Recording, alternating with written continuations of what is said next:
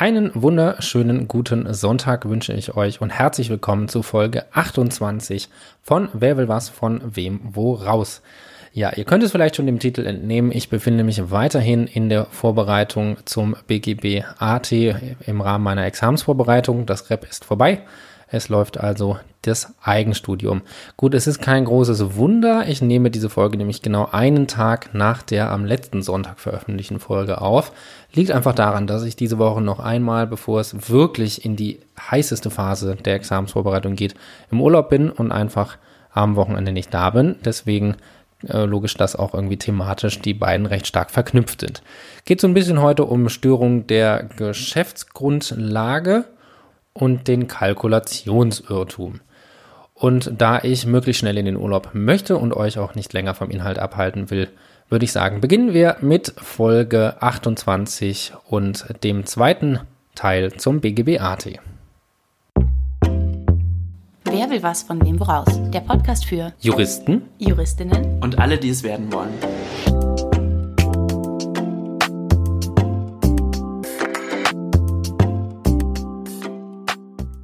Und damit starten wir mit dem Sachverhalt.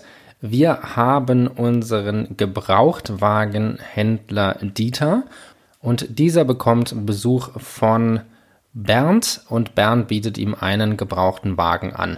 Weil er sagt, dass er ihn selber recht günstig gekauft habe, einigen sie sich beide darauf, dass sie den Wagen für 50 Prozent der aktuellen Schwackeliste verkaufen wollen. Das findet unser Dieter natürlich super und holt sofort die Schwackeliste. Dort schaut er nach und ermittelt da den Wert von 5000 Euro für das Fahrzeug. Den halbieren sie, also kommen sie auf 2500 Euro Kaufpreis. Das wird auch alles so in einem handschriftlich aufgesetzten Kaufvertrag festgehalten und es wird vereinbart, dass der Wagen in sieben Tagen abgeliefert wird. Nach diesen sieben Tagen, als der Wagen gerade auf den Hof fährt, fällt Dieter jedoch auf, dass er einen Fehler gemacht hat und sich in der Schwackeliste vertan hat. Nämlich ist er im Baujahr verrutscht und statt 5000 Euro für das Auto wären eigentlich 4000 Euro und somit ein Kaufpreis von 2000 Euro der richtige Wert gewesen. Und jetzt sagt er, dass er nur 2000 Euro an Bernd zahlen möchte. Die Fallfrage, die sich jetzt stellt, ist, ob Bernd von Dieter die Zahlung von 2500 Euro verlangen kann. Und die Möglichkeit, aus dem dieser Kaufpreis verlangt werden kann, ist natürlich Paragraph 433 Absatz 2 und das ist einschlägig, wenn ein wirksamer Kaufvertrag zustande gekommen ist. Das heißt, wir müssen erstmal schauen, ob Dieter und Bernd sich über die wesentlichen Vertragsbestandteile eines Kaufvertrages geeinigt haben. Einzig problematisch könnte hier sein, welcher Höhe der Kaufpreis vereinbart wurde. Hier gibt es zwei Möglichkeiten und was tatsächlich gewollt wurde, ist dann natürlich nach den Auslegungsregeln der Paragraphen 133, 157 zu ermitteln. Das heißt, die Möglichkeit Nummer eins ist, dass als Grundlage 50 Prozent der Schwackeliste festgelegt wurde oder ob 2500 Euro vereinbart wurden. Denkbare erste Konstellation ist ja, dass Teil der Vereinbarung geworden ist, dass der Preis 50 Prozent der Schwackeliste betragen soll und dann nur die Bezeichnung des 2500 Euro im handschriftlichen Vertrag falsch gewählt wurden. Und wie wir ja alle wissen, falsa demonstratio non nocet, also die übereinstimmende Falschbezeichnung schadet nicht und somit wären dann 2000 Euro, obwohl objektiv 2500 Euro niedergeschrieben wurden, der Kaufpreis. Und hier ist es ja schon der Fall, dass beide sich geeinigt haben, dass der Kaufpreis sich berechnen soll, indem die Schwackeliste durch zwei geteilt wird. Allerdings im Zeitpunkt des Abschlusses des Kaufvertrags war nur noch die Rede und auch nur die Willensäußerung entsprechend auf 2500 Euro gerichtet. Und somit kann eigentlich nicht davon ausgegangen werden, dass Teil dieses Vertrages werden sollte, dass 50 Prozent der Schwackeliste der Kaufpreis sind. Somit haben sich die beiden über einen Kaufpreis von 2500 Euro geeinigt. Dieser Anspruch könnte jedoch dadurch nicht entstanden sein, dass Dieter die Anfechtung gemäß 142 Absatz 1 erklärt hat. Das Schema der Anfechtung ja relativ einfach. Wir brauchen Anfechtungserklärung, Anfechtungsgrund und Anfechtungsfrist und am Ende die Kausalität, nämlich dass der Anfechtungsgrund zum Vertragsschluss geführt hat, beziehungsweise ohne den Anfechtungsgrund der Vertrag nicht geschlossen worden wäre.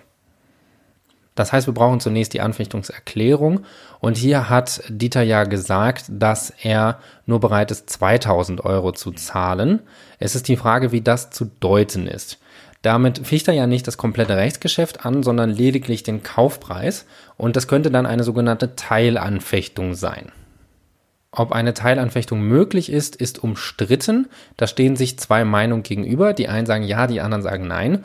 Die Meinung, die eine Teilanfechtung ablehnt, sagt, dass es dem Wortlaut von Paragraph 142 Absatz 1 widerspricht, der da ja sagt, wird ein anfechtbares Rechtsgeschäft angefochten. Die Gegenmeinung sagt jedoch, dass sich aus dem Rechtsgedanken des Paragraph 139, also der Teilnichtigkeit, ergibt, dass grundsätzlich Rechtsgeschäfte auch teilnichtig sein können und da die Rechtsfolge der Anfechtung ja die Nichtigkeit ist, muss auch die Teilanfechtung möglich sein. Diese Ansicht ist im Endeffekt auch vorzugswürdig, weil das Wortlaut-Argument des Paragraphen 142 und der Gegenmeinung aushebelt, weswegen wir davon ausgehen, dass Teilanfechtung möglich ist. Und dann brauchen wir einen Anfechtungsgrund. Das könnte zunächst sein Paragraph 119 Absatz 2, also der Irrtum über eine verkehrswesentliche Eigenschaft, weil hier hat Dieter ja das falsche Baujahr verwendet und deswegen in der Schwacke-Liste den falschen Wert ermittelt. Allerdings war er ja über das Baujahr gar nicht im Irrtum, sondern ist lediglich in der Zeile verrutscht, also ging schon von dem richtigen Baujahr aus und hat hier nur einen anderen Fehler begangen, weswegen auch kein Irrtum über eine verkehrswesentliche Eigenschaft nach 119 Absatz 2 vorliegt. Eine weitere Möglichkeit ist der Inhaltsirrtum nach 119 Absatz 1, nämlich dass das tatsächlich rechtsgeschäftlich Erklärte und das, was der Erklärende erklären wollte, auseinanderfallen. Das Problem, was sich hier stellt, ist, dass Dieter ja durchaus 2500 Euro als Kaufpreis festsetzen wollte und das ja auch getan hat, allerdings dieser Wille, den Kaufpreis so festzulegen, vorher durch einen Irrtum entstanden ist. Es handelt sich somit um einen Motivirrtum und Motivirrtümer, die im Vorfeld der Abgabe der Willenserklärung liegen, sind grundsätzlich nicht Anfechtungsgrund nach 119 Absatz 1. Dies ist ein bisschen umstritten für die Konstellation, dass die Gegenseite den Kalkulationsirrtum kennt, was ja hier nicht der Fall ist. Dann wird teilweise vertreten, dass sogenannter erweiterter Erklärungsirrtum vorliegt nämlich dass die der Erklärung zugrunde liegende Kalkulation Teil der Erklärung wird und dann angefochten werden kann. Dies wird von der wohl herrschenden Meinung jedoch abgelehnt, und zwar mit dem Verweis auf den Wortlaut, nämlich nachdem der Irrtum bei Abgabe der Willenserklärung vorgelegen haben muss.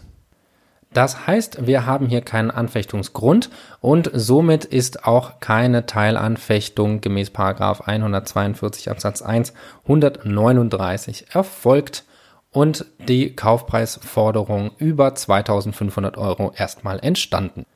Der Anspruch könnte jedoch nicht durchsetzbar sein, und zwar könnte das aufgrund des Dolo-Agit-Einwandes von Dieter gemäß 242 in Verbindung mit 313 der Fall sein. Was prüfen wir jetzt genau? Wir prüfen, ob Dieter einen Anspruch darauf hat, aus 313, also der Störung der Geschäftsgrundlage, Vertragsanpassung zu verlangen und dann im nächsten Schritt, ob er dadurch gemäß 242 den Dolo-Agit-Einwand Bernd entgegenhalten kann. Hierzu kurz, was ist der Dolo-Agit-Einwand? Das ist der Einwand, dass derjenige etwas nicht verlangen kann, was er aus einem anderen rechtlichen Grund sogleich wieder herausgeben müsste. Warum prüfen wir das hier so kompliziert? Erinnerung nochmal, wir prüfen ja den Anspruch von Bernd gegen Dieter auf Zahlung des Kaufpreises in Höhe von 2500 Euro.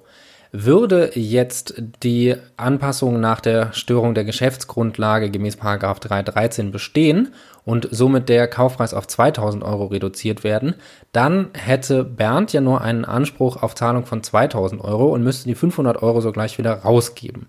Um hier unnötige Klageverfahren zu vermeiden, gibt es den Dolo-Agit-Einwand aus 242. Yay, was eine tolle, griffige Anspruchslage.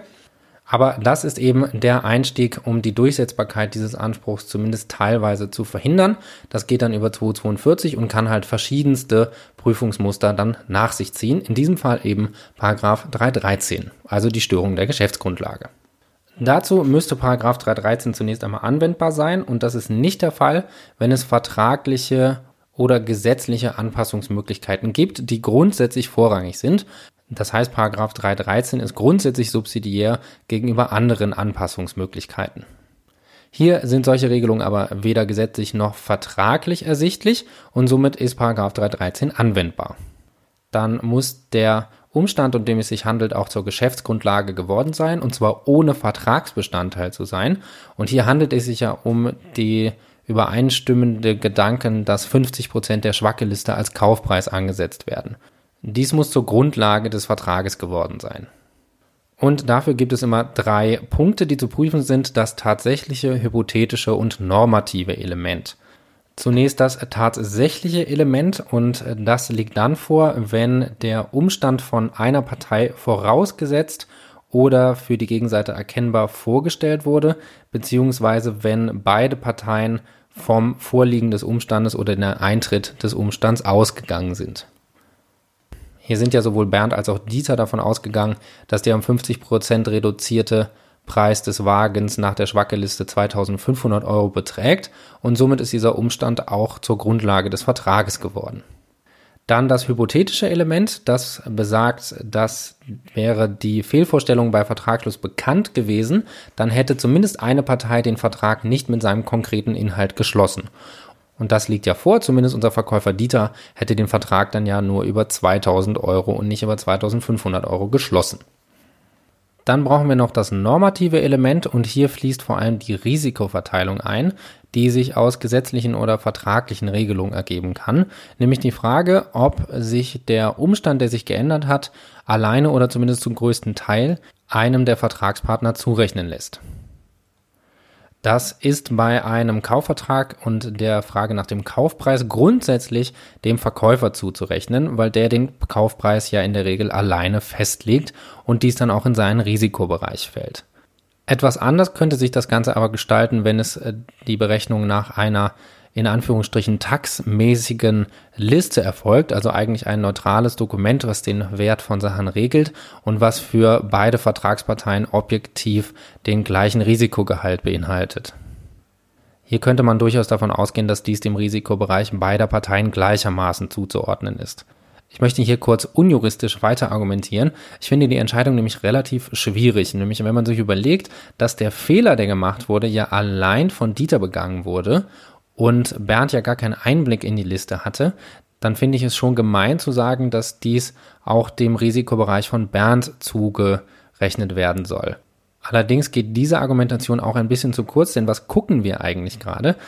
Wir gucken ja hier, ob Dieter, obwohl 2500 Euro vereinbart wurden, nur 2000 Euro zahlen muss, weil die Schwackeliste und die richtige Zahl daraus zu entnehmen dem Risikobereich beider zuzuordnen ist. Und ich sehe den Unterschied zwischen dieser neutralen Liste und einem ursprünglichen Kalkulationsirrtum nicht wirklich. Warum jetzt, weil er in der Liste abgerutscht ist, sich das anders gestalten soll, als er zum Beispiel eine falsche Zahl in sein Kalkulationsprogramm auf seinem Rechner eingibt, was dann ja allein ihm zuzurechnen wäre und dann könnte er keine Vertragsanpassung verlangen. Ähm, und sehe ich, also sehe ich einfach nicht so. Deswegen vertrete ich die Ansicht, dass hier das normative Element fehlt, weil es allein im Risikobereich von Dieter oder zumindest hauptsächlich zuzuordnen ist und deswegen keine Anpassung des Vertrages nach 313 Absatz 1 verlangt werden kann.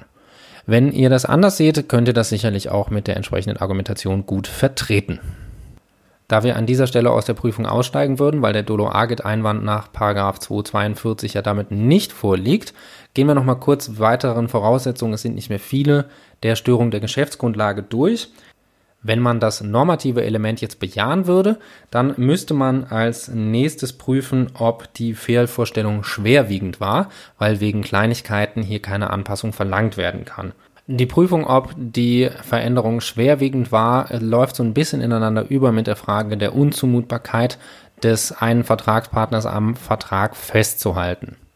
Je nachdem, welches Aufbauschema sich man sich dazu anguckt, wird das getrennt geprüft. In den meisten wird das allerdings sogar zusammen geprüft und einfach als Punkt der Unzumutbarkeit genommen. Die Hürden dafür sind relativ groß. Man bemisst das einfach daran, ob unter Betrachtung aller Umstände des Einzelfalls es für den einen Vertragspartner unzumutbar, also zu untragbaren Folgen käme, wenn er am Vertrag festhalten würde. Hier liegen die Preise 500 Euro oder 25 Prozent auseinander und dafür die Anpassung zu verlangen und zu sagen, es ist unzumutbar, an diesem Vertrag festzuhalten, das finde ich doch schon etwas weit gegriffen. Deswegen würde ich das auch hieran scheitern lassen im vorliegenden Fall. Damit wäre man am Ende der Prüfung der Störung der Geschäftsgrundlage und Rechtsfolge ist, dass die Vertragspartei die Anpassung des Vertrages verlangen kann. Somit handelt es sich nicht um eine Kraftgesetzes eintretende Anpassung, sondern diese muss geltend gemacht werden. Der andere Vertragspartner kann dagegen wiederum auch Einreden, die auf Paragraph 242 basieren, einlegen, weil ja die Störung der Geschäftsgrundlage nach seiner ursprünglichen Historie auch auf Paragraph 242 aufbaut und in höchstem Maße Billigkeitsrecht ist. Da wir hier ja aber die Voraussetzungen des Paragraphen 313 abgelehnt haben, liegt auch kein Dolo Agit Einwand nach 242 vor. Der Anspruch ist also durchsetzbar und somit hat Bernd gegen Dieter einen Anspruch auf Zahlung des Kaufpreises in Höhe von 2500 Euro. Das war es dann auch mit diesem zweiten Ausflug in das BGBAT und unserem Schwerpunkt Störung der Geschäftsgrundlage. Ich hoffe, dass euch auch dieser kleine Rückblick in das, das erste oder vielleicht sogar schon zweite Semester gefallen hat und dass ihr wieder einiges wiederholen und mitnehmen konntet. Wenn ihr, ich habe lange nicht mehr gefragt, ob ihr dazu Lust habt, Lust habt, mir einmal zu schreiben, was Frage, Wünsche, Anregungen oder auch Kritik zu diesem Podcast angeht, dann freue ich mich darüber sehr über meine Facebook-Seite, einfach www.facebook.com slash jurapodcast. Da freue ich mich über jede Form der nicht beleidigenden Zuschrift. Und wenn ihr darauf Lust habt und dann darüber hinaus noch, wer will was von wem woraus gewogen bleibt, vielleicht sogar zur nächsten Folge wieder einschaltet. Da würde ich mich sehr freuen und verbleibe bis dahin mit dem Wunsch für eine erfolgreiche und produktive Woche.